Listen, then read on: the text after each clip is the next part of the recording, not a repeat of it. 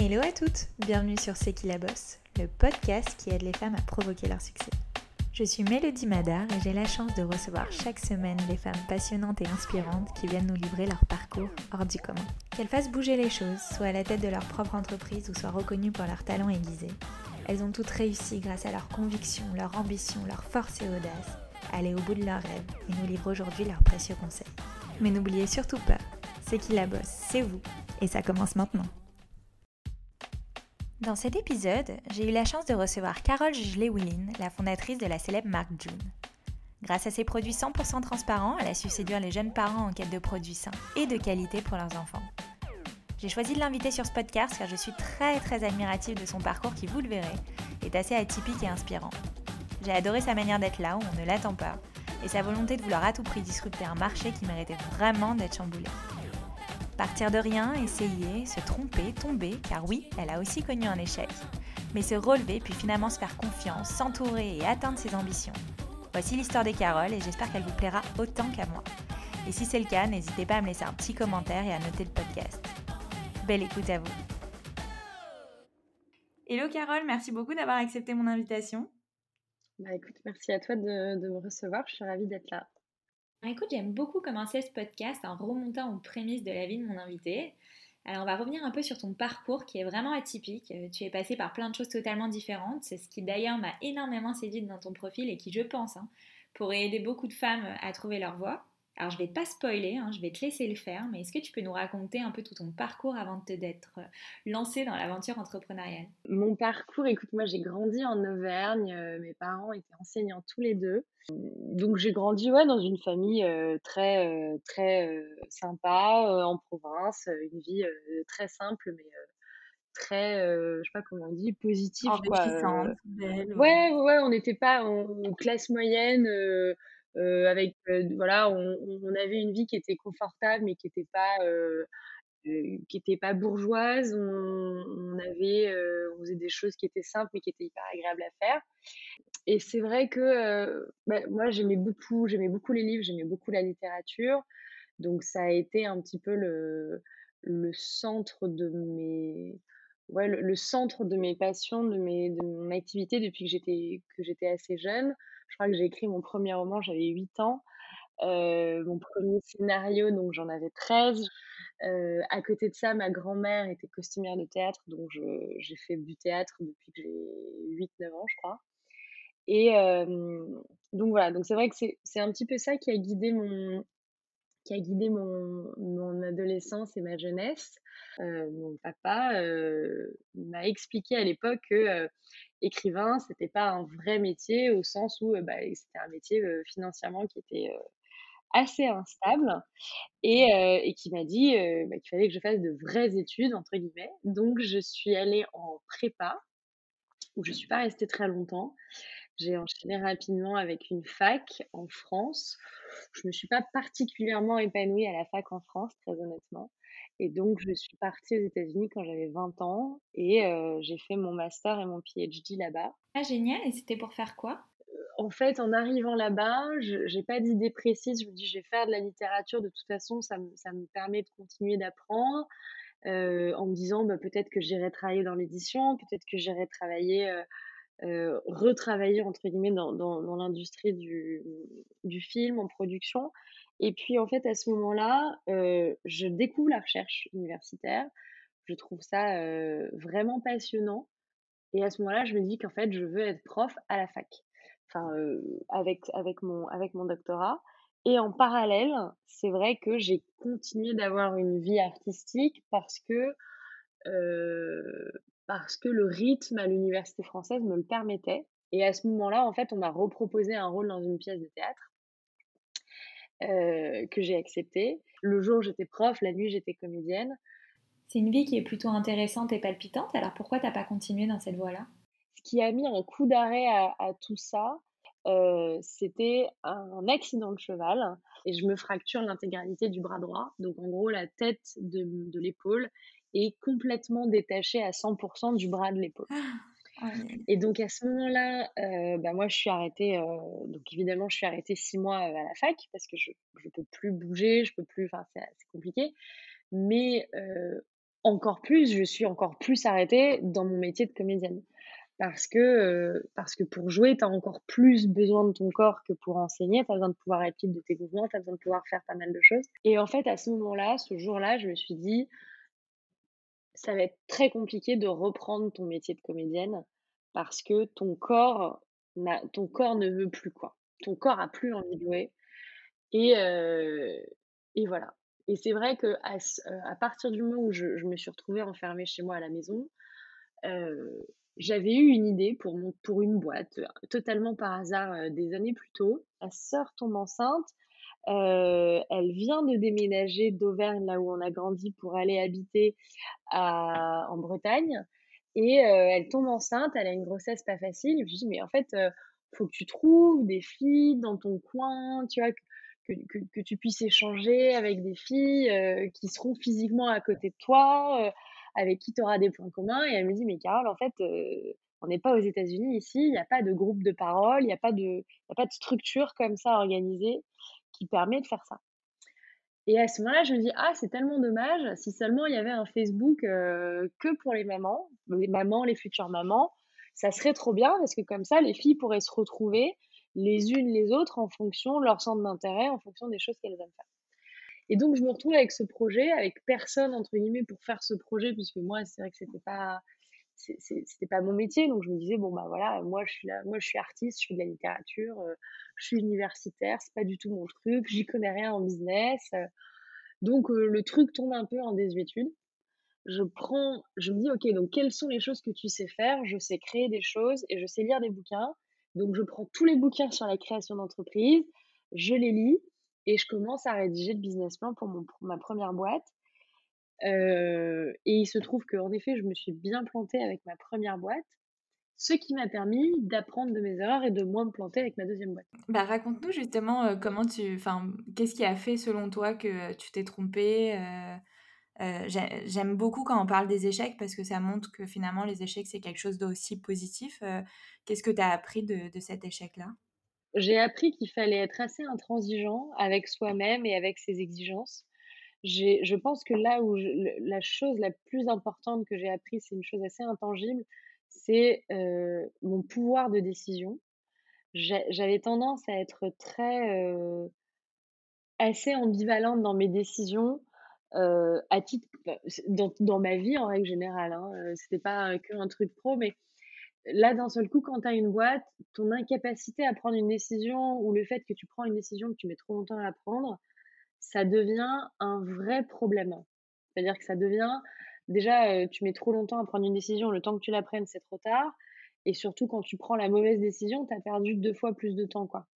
Donc c'est très compliqué c'est très compliqué à c'est très compliqué à gérer, c'est très compliqué à, très compliqué à accepter en fait. Le fait de, réaliser, on en est, la, boîte n'a pas réussi par ma faute parce que je n'ai pas été capable de prendre les bonnes décisions. Euh, J'avais des idées qui n'étaient pas mauvaises, très honnêtement, mais euh, mais déjà j'avais pas de business model. Enfin, j'avais un business model qui était basé sur la pub donc c'était euh, bien, mais c'était pas assez. Euh, et puis surtout, je, je, mettais beaucoup de temps à prendre la moindre décision.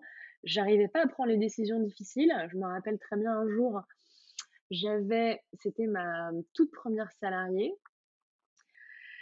Et j'avais prévu de la prendre parce que la BPI devait me donner une aide de 30 000 euros. Et en fait, la BPI me, dit Ok, tu vas recevoir ton aide. Je recrute cette nana, je fais signer son contrat. Puis un mois plus tard, la BPI me dit Non, en fait, on va pas te donner cette aide. Donc je me dis Mais en fait, comment je vais faire pour payer cette fille quoi? Et plutôt que de prendre la décision courageuse qui est de dire, bah, malheureusement, la BPI devait financer une partie de ton salaire par l'aide qui me donnait, cette aide euh, n'existe plus, donc je, n'ai plus la possibilité de payer ton salaire. Plutôt que de prendre cette décision qui aurait été courageuse mais très difficile à prendre, je dis, bah écoute, c'est pas grave, tu vas rester et puis euh, on va essayer de, euh, de faire du chiffre d'affaires pour, pour pouvoir payer ton salaire. Ton job de CEO, c'est d'être responsable. Tu es responsable dans les moments durs et tu es responsable dans les moments kiffants faut accepter d'être responsable dans les moments durs. Bah, il valait mieux prendre des décisions difficiles, euh, mais courageuses à l'époque, et de dire, bah, là aujourd'hui, en effet, j'ai signé ton contrat. en effet, tu devais rester avec nous. malheureusement, aujourd'hui, j'ai pas eu le financement que je devais avoir pour financer ton salaire. Donc, malheureusement, tu vas devoir partir. Et des, cas comme ça, il y en a, il y en a 10, quoi. Donc, j'avais pas beaucoup de salaire. Donc, il y a ce cas-là avec cette fille-là, mais il y a plein de cas de, décisions que j'ai pas prises assez vite, assez fort, et où tu te retrouves finalement, bah, au bout d'un moment, le couteau un peu sous la gorge. Tu dis, bah, il n'y a plus d'argent dans la boîte, je ne sais pas comment faire pour avancer, je ne sais pas comment faire pour pouvoir continuer mon activité. Et, puis un jour, tu dis, bah, on n'a plus le choix, il faut liquider. Et quand tu liquides, ça veut dire bah, il faut laisser sur le carreau tous tes membres qui étaient contents de la plateforme, qui s'étaient rencontrés grâce à ta plateforme, qui avaient des échanges grâce à ta plateforme. Et voilà. Donc, bah, tu rentres au bureau, tu dis aux gens c'est fini. tu dis aux gens, voilà, donc demain vous n'allez plus revenir travailler et il faut que ça s'arrête. C'est très compliqué. C'est-à-dire que d'un seul coup, tu n'as plus rien. Tu as, un appart, mais c'est plus toi qui le paye. tu te sépares de ton mec parce que tu te sens plus mal que tout. Tu dis de toute façon, je suis bonne à rien, je sais rien faire. tu tombes très, très bas. et puis, j'ai commencé, j'ai commencé à faire des, entretiens d'embauche. C'était très compliqué parce que pour beaucoup de gens, déjà, tu, les, pas mal de gens qui se disent c'est le syndrome du CEO, c'est que tu vas faire des, entretiens. Je voulais, à l'époque, je voulais être chef de projet marketing ou tu vois, des. alors pour certains, certains pouvaient me faire monter jusqu'à responsable marketing, directrice marketing, mais j'avais à la fois pas les diplômes pour, en même temps j'avais l'expérience, donc je me retrouve dans une espèce de, flou un petit peu bizarre, de gens qui me disent vous êtes parfaite pour le poste, mais on nous demande quelqu'un qui a minimum 5 à 10 ans d'expérience et c'est pas votre cas. Euh, ou quand tu vas sur des postes plus juniors, on te dit, mais en fait, vous êtes beaucoup trop calé pour le poste, vous allez vous faire chier, donc on peut pas vous prendre. Et toi, tu es là, tu dis, mais en fait, moi, je veux juste travailler, quoi. Je veux juste travailler parce que financièrement, j'ai besoin de travailler. Donc, c'est un c'est un peu compliqué.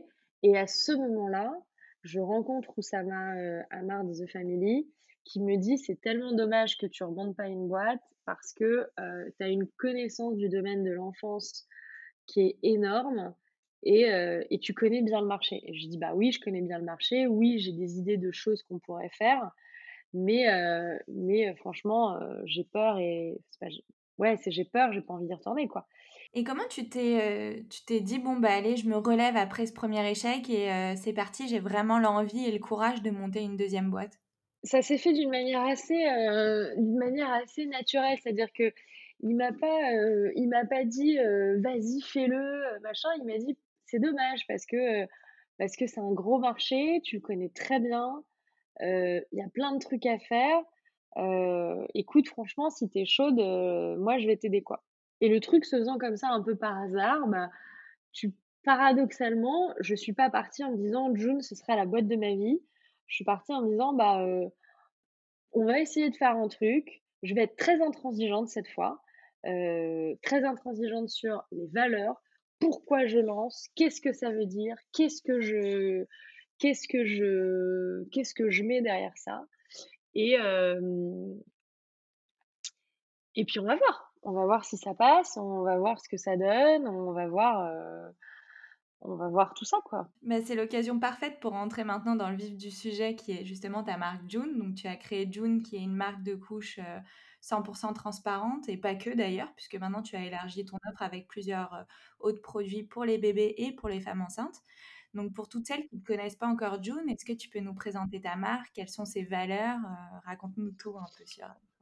Bah, en fait, on a, on, a commencé, euh, on a commencé par vendre des couches il y a trois ans, mais en fait, très vite, on s'est mis à vendre plein d'autres choses que des couches, puisque notre ambition, ça n'a jamais été de faire une marque de couches, ça a toujours été de faire une marque compagnon pour la famille qui te proposait tous les produits transparents dont tu avais besoin. Et donc, en fait, c'est pour ça qu'on a sorti très rapidement, je crois que ça faisait euh, peut-être 3-4 mois qu'on avait lancé la marque. On a sorti euh, des lingettes, euh, on a sorti notre premier produit cosmétique. Ça faisait 6 mois qu'on avait lancé, on a sorti notre premier produit textile. Et en fait, la marque s'est construite comme ça, sur un ADN de marque très fort. Euh, en se disant, mais nous, on n'est pas là pour faire. Alors, déjà, on, est arrivé sur un marché où on parlait de couches biologiques, de couches biologiques, de couches écologiques. Et ça, pour moi, c'était un non-sens. il y avait un il y avait un vrai problème dans le marché sur cette appellation de couche écologique parce qu'une couche jetable, c'est pas bon pour l'environnement. Il fallait juste oser le dire. Il fallait oser dire une couche jetable, c'est pas bon pour l'environnement, mais néanmoins, bah, c'est quand même très pratique. Euh, et aujourd'hui, l'alternative de la couche lavable, qui est euh, vraiment bien, euh, n'est pas accessible à tout le monde. Euh, c'est pas accessible d'un point de vue financier, c'est accessible d'un point de vue de ce que les gens sont prêts ou ont envie ou ont le temps de faire. C'est-à-dire que parfois, tu peux très bien te dire, moi, j'aurais l'envie, mais en fait, j'ai pas le temps. Tu peux avoir des gens qui ont aussi le droit de ne pas avoir envie. tu vois, c'est comme pour les culottes menstruelles. Tu as des filles qui trouvent ça vachement bien, puis tu as des filles qui n'ont pas envie de se dire, j'ai pas envie de laver ma petite culotte moi-même, ça me, ça me gêne, je me sens pas à l'aise. Et elles ont le droit. C'est-à-dire qu'il n'y a pas, on n'a pas de jugement de valeur à apporter sur les goûts des gens. Moi, mon job, c'est pas de juger ce que les gens aiment faire ou pas faire. J'ai envie que les gens soient libres de faire leur choix, euh, notamment le choix de ne pas être chez June, et ça fait partie de la façon dont on a fait du marketing toujours chez June, c'est de se dire, euh, moi mon but c'est que les gens soient heureux des choix qu'ils font, que ce soit, euh, un, que ce soit un choix de June ou un autre choix, parce que l'enjeu c'est vraiment, bah, si pour vous avoir des produits clean et transparents c'est important, dans ce cas-là, vous serez certainement heureux chez Joom. Néanmoins, si ça n'est pas le cas, euh, bah, entre guillemets, c'est pas grave quoi. Tant que vous êtes heureux de votre choix et que et que euh, et que les gens respectent votre choix, bah, franchement, c'est ce qui compte. Et donc c'est vrai qu'on a rapidement sorti beaucoup de produits, euh, des produits pour bébé, mais aussi après des produits pour la femme enceinte. Et là, depuis depuis huit mois, on sort des produits pour la femme mais parce que c'est une demande de notre communauté. C'est-à-dire qu'on a commencé il y a presque trois ans avec des jeunes mamans qui maintenant sont des jeunes femmes euh, avec des enfants en bas âge, qui n'ont plus forcément de couches, mais qui disent Mais attendez, June, en fait, moi j'ai confiance en vous sur les produits que vous faites. Aujourd'hui, j'ai pas envie d'aller vers une autre marque parce qu'aujourd'hui, je trouve pas dans les autres marques aujourd'hui sur le marché ce que moi j'attends et ce que j'ai trouvé avec vous. Donc en fait, faites-moi des produits.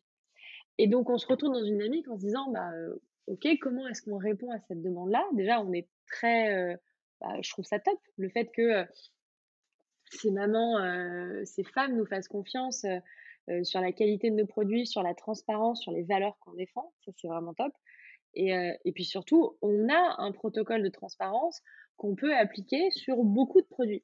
Donc nous, notre enjeu, c'est de trouver les bons produits et de se dire, OK, bah, en fait, ok, qui sont, qui sont les personnes concernées, de quoi elles ont vraiment besoin, est-ce que vraiment ce produit-là n'existe pas sur le marché ou juste elles ne le connaissent pas, etc. Et donc derrière, de, réussir à, construire avec notre communauté cette gamme de produits. Et c'est vrai qu'aujourd'hui, quand on regarde bah, sur l'année 2000, 2020, on a sorti que des innovations pour la femme. On a sorti des compléments alimentaires, on a sorti un gel d'hygiène intime parce que les produits qu'on avait sur le marché étaient des produits, les produits les plus vendus sur le marché, donc que tu achètes en parapharmacie euh, euh, ou que tu vas acheter au, supermarché, sont des produits qui sont pas du tout clean. Donc on s'est dit, mais euh, pourquoi? Pourquoi est-ce qu'on ne peut pas faire un gel d'hygiène intime à 9 euros qui est 100% clean avec des super, des super ingrédients euh, parce que bah, tu as, besoin pour ton intimité d'avoir des produits clean et, d'être rassuré sur la composition? Et donc, c'est vrai que maintenant, on, devient bien plus qu'une marque de couche, on devient vraiment bah, la marque compagnon de la famille qui, euh, bah, a envie de consommer euh, de manière clean et de manière transparente. Et comment ça se fait que voilà, tu as créé June alors que tu n'es pas maman? Alors, je, attention à ce que je vais dire, c'est pas du tout péjoratif ce que je dis, au contraire. Et je pense, je la pose parce que je pense qu'on a beaucoup, on, a dû beaucoup te la poser, mais j'ai l'impression que ça parle aux femmes aussi de se dire qu'on peut lancer des boîtes dans des univers qui nous touchent pas forcément. c'est vrai qu'on s'attend au fait que tu aies connu la maternité, que tu as rencontré un problème et que tu as voulu le résoudre. Et finalement, non. Est-ce que c'est au travers de ta première boîte que tu as identifié ce problème et que tu as vu que finalement les, les, les gens avaient besoin de plus de transparence dans ce domaine-là?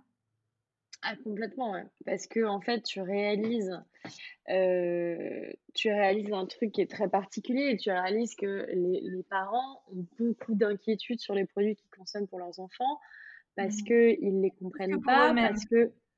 Ouais, parce qu'en fait, pour toi-même, tu as tes habitudes avec lesquelles tu as grandi.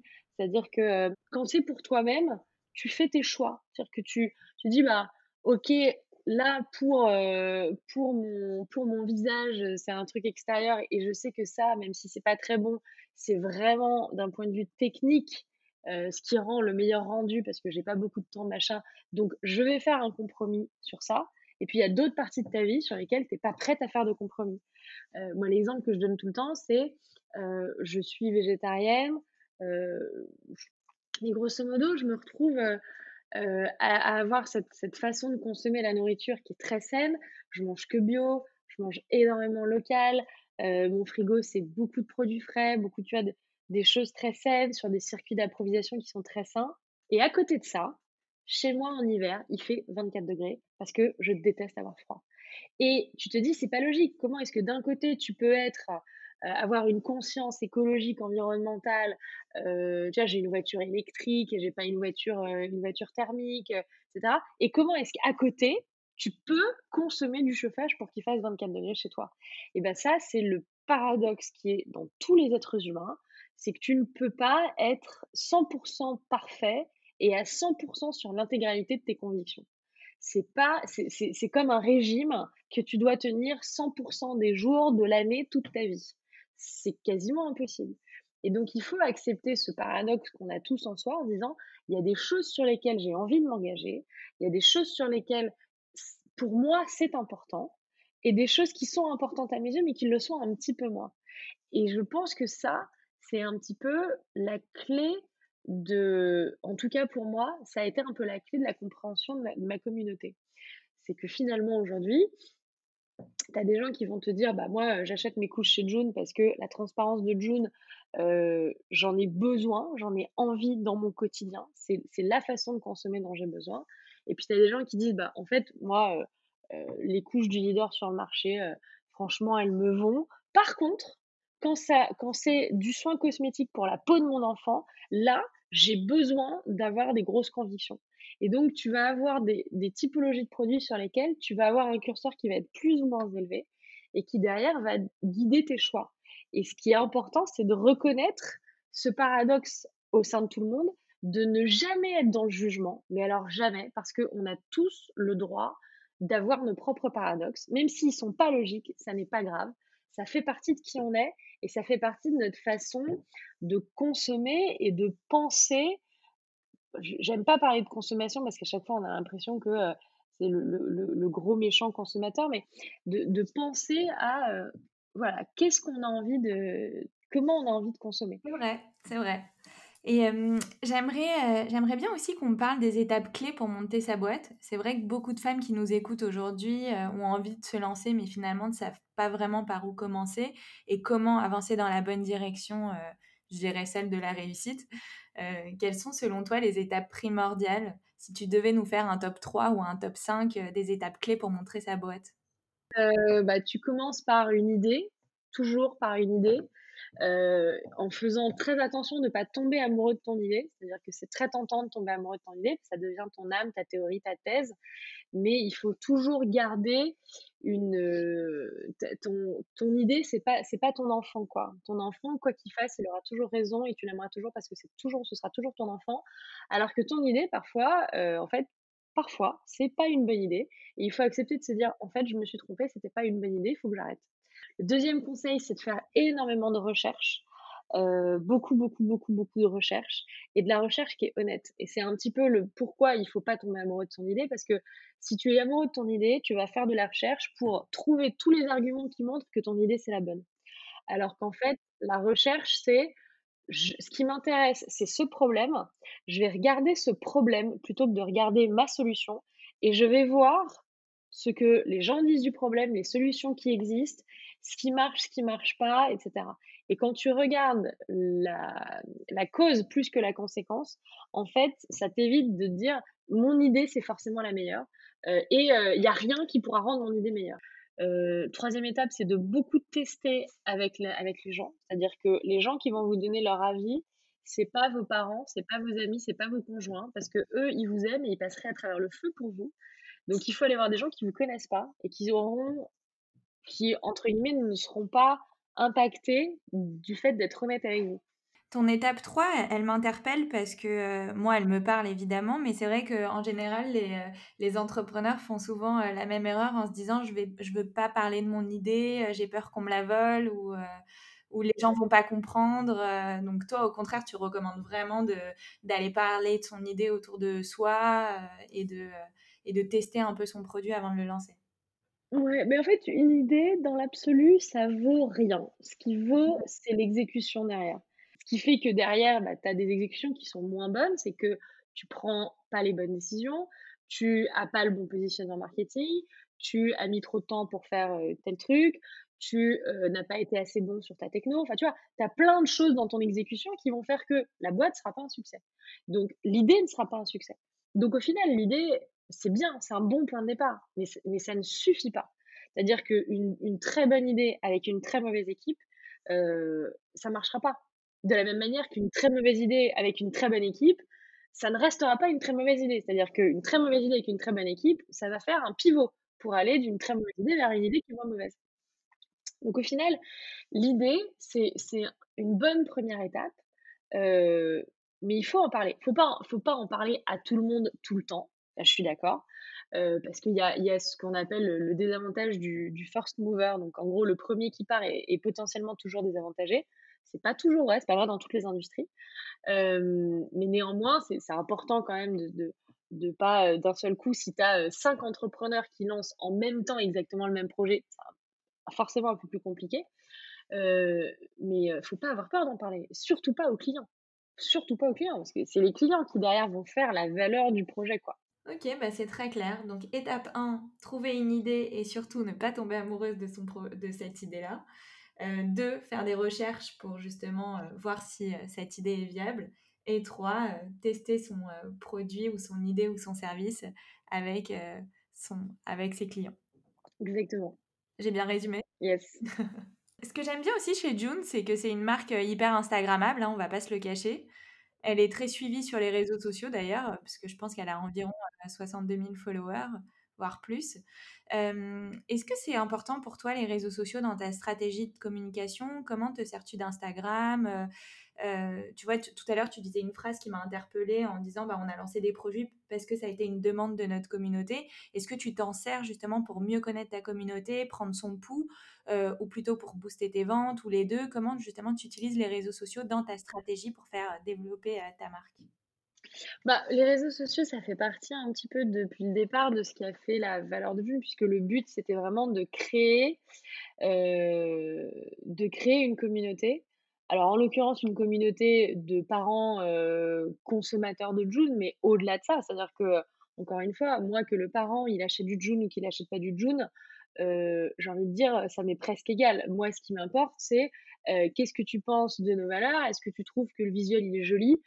Parce qu'au final, si un parent, pendant six mois ou un an, il me dit, bah, bah non, c'est bien ce qu'ils font June, mais là, j'ai rien envie d'acheter chez eux, mais si ça se trouve, dans six mois ou dans un an et un mois, je vais sortir un produit, il va dire Ah, ce produit m'intéresse, celui-là, je vais l'acheter. Donc, quoi qu'il arrive, pour moi, entretenir une communauté, c'est une relation d'amour, c'est du très long terme.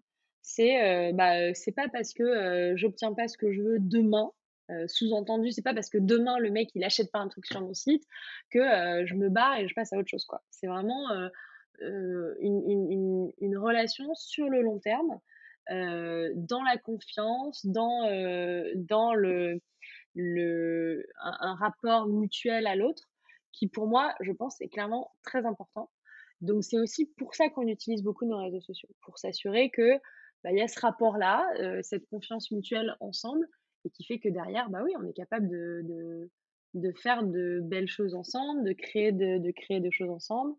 Euh, et ça, c'est quand même assez, euh, c'est quand même assez chouette parce que c'est vrai que c'est assez fort d'avoir une communauté qui soutient autant et qui, euh, derrière a autant envie euh, de certains de tes projets, de certains de tes produits. Bah écoute, je trouve ça hyper intéressant ce que tu es en train de nous dire. Euh, je suis en total accord avec ça. C'est vrai que j'ai l'habitude de répéter aux entrepreneuses que je rencontre que évidemment si on décide d'aller sur les réseaux sociaux, il faut y voir un intérêt personnel, mais il faut aller au-delà de ça et d'essayer d'identifier quel est l'intérêt vraiment pour la communauté de vous suivre.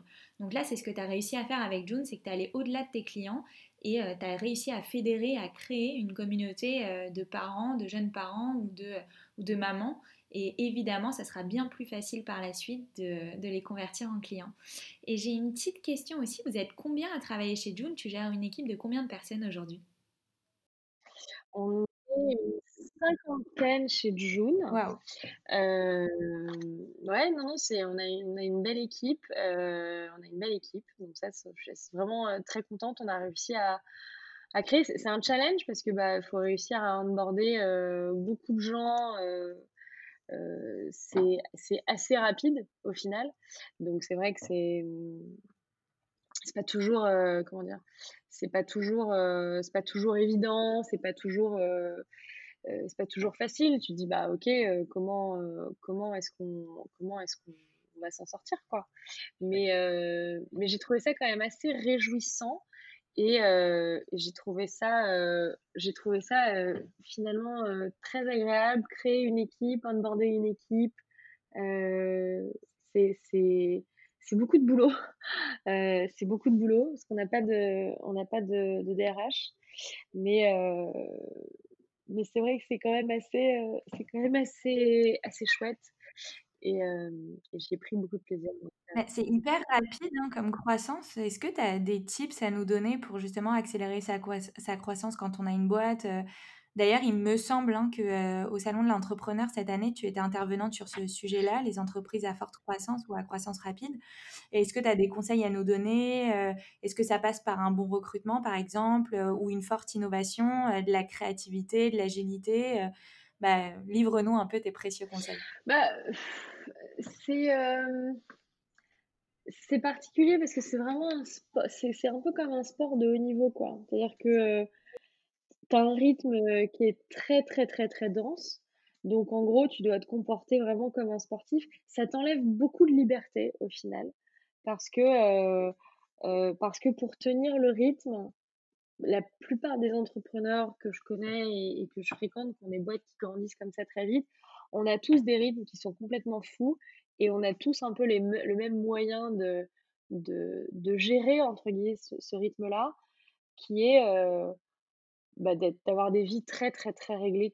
C'est-à-dire qu'on euh, on se réveille tous les matins euh, à la même heure, on a les mêmes rituels toute la journée on a des emplois du temps qui sont militaires, on a des règles de vie qui sont très précises, on a des hygiènes de vie qui sont très propres, toujours ce, ce, mythe de l'entrepreneur fou euh, qui carbure à tu ne sais quoi.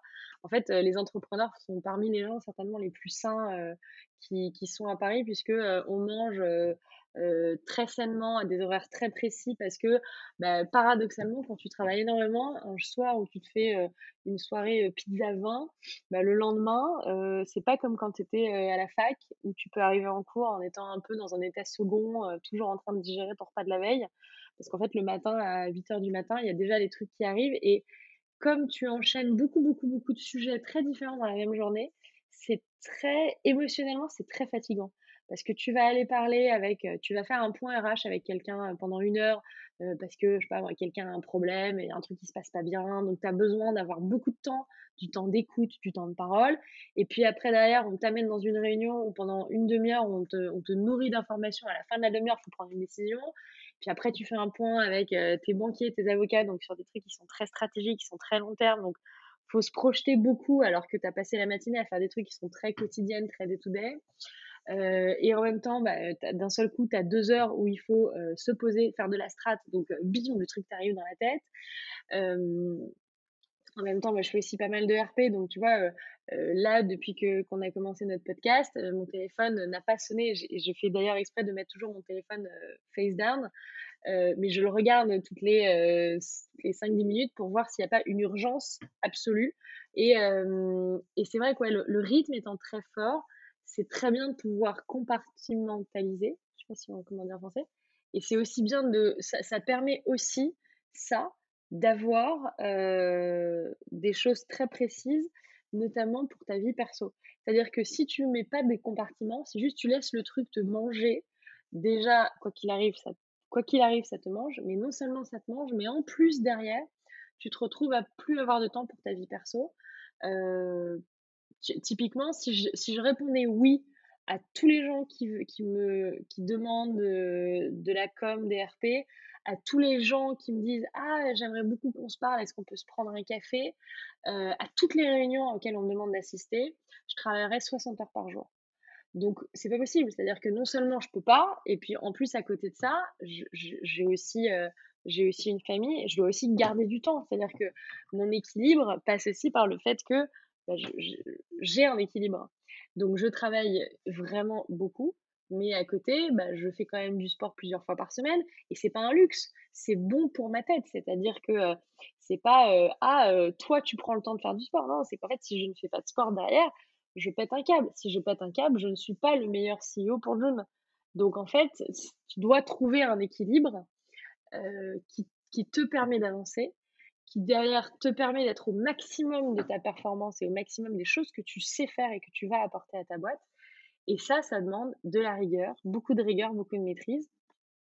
Et bah, forcément, c'est un côté un petit peu fatigant, mais, mais c'est très réjouissant. Enfin, moi, je trouve ça très réjouissant. Tu as aussi évoqué ta vie perso et tu as annoncé justement pendant le confinement que tu t'étais fiancée. Donc d'abord, toutes mes mmh. félicitations. Merci. Et comment justement tu gères, bah, comme tu dis, ta vie perso, ta vie de femme à côté, ta vie d'entrepreneuse et maintenant ta vie de fiancée? Est-ce que ton fiancé aussi est là pour soutenir tes ambitions et, il adore ce côté-là de, ta personnalité? Alors, je ne sais pas s'il l'adore, mais en tout cas, en tout cas, il l'accepte et ça c'est très bien parce que franchement, pour le coup, je pense que ça serait, ça serait, euh, ça serait plus compliqué, ça serait plus compliqué sinon, clairement. tu as besoin, as besoin du soutien de tes proches parce que c'est vrai que c'est un métier qui est hyper exigeant, mais bon, tu as plein de métiers qui sont très exigeants, donc. mais c'est vrai que j'aurais encore moins de temps et d'énergie à donner à résoudre des problèmes à la maison, euh, en plus de ce que je vis euh, à côté dans la boîte, quoi. Eh bien, écoute, euh, le temps file et le podcast touche bientôt à sa fin et j'ai l'habitude de le terminer toujours de la même façon. Est-ce qu'il y a quelque chose dont tu aimerais nous partager, nous apprendre ou que tu aurais aimé qu'on te dise aussi avant que tu te lances? Quel est pour toi le meilleur conseil que tu pourrais donner à quelqu'un et à toutes celles qui t'écoutent aujourd'hui? Bah, Le meilleur conseil que je pourrais donner, c'est le meilleur conseil que j'ai reçu, c'est-à-dire les plus grandes limitations, la plus grande censure, les plus grands doutes viennent toujours de soi-même. Et, et il faut être capable de se faire confiance. Il faut être capable de pas trop se juger, de ne pas avoir peur parce que l'entrepreneuriat, c'est de la peur au quotidien et en fait, la peur doit devenir un moteur plus que une inquiétude ou une crainte. Parce que c'est vrai que sinon, au final, la, peur, c'est une énergie, euh, c'est une énergie qui est très puissante et qui doit se, se tourner en quelque chose de positif. L'incertitude, notamment dans les temps qu'on vit aujourd'hui, l'incertitude, euh, le fait de ne pas savoir ce qui va se passer, euh, c'est vachement plus énergisant de se dire on va pas savoir ce qui va se passer et on va essayer de tout mettre en place justement pour, pour que ça se passe le mieux possible plutôt que de se d'être un peu reclus en se disant on ne sait pas ce qui va se passer donc on va rester reclus pour bien se préparer si ça se passe très très mal. Et c'est vrai que je trouve ça très euh, apaisant finalement de se dire ben voilà moi je suis prête euh, j'ose j'ose faire, j'ose me lancer, j'ose avoir cette idée et je ne vais pas être l'esclave de ma propre peur. Et je pense que ça, c'est un, c'est un message qui, en tout cas, moi, m'a été utile, m'aurait été encore plus utile, euh, je pense, si je l'avais euh, bien écouté à l'époque sur ma première boîte. Mais, euh, mais c'est vrai, ça ne veut pas dire que tu as peur de rien, mais ça veut dire que la peur devient une énergie positive. Et ça, c'est fort, parce que ça, c'est, c'est quelque chose qu'on ne peut pas te euh, qu'on ne peut pas t'enlever. Bah écoute, euh, c'est génial, vraiment. Merci, merci beaucoup Carole pour ton temps qui est précieux, comme on l'a pu comprendre. Mais avec grand plaisir. Et c'était vraiment euh, un bonheur de t'avoir. On a appris plein de choses et c'est hyper inspirant et à la fois hyper technique aussi avec des vrais conseils pratiques que tout le monde peut utiliser, je l'espère. Donc merci, merci beaucoup pour ton temps précieux. Mais avec grand plaisir et j'étais ravie de faire ce podcast avec toi. Donc j'espère que, que ça va plaire à tes à tes auditeurs et tes auditrices. Bien, merci beaucoup les filles d'avoir écouté ce podcast. Vous pouvez retrouver Carole sur ses réseaux sociaux ou sur les réseaux sociaux de June. Et quant à nous, on se retrouve très vite la semaine prochaine pour un nouvel épisode de C'est qui la bosse.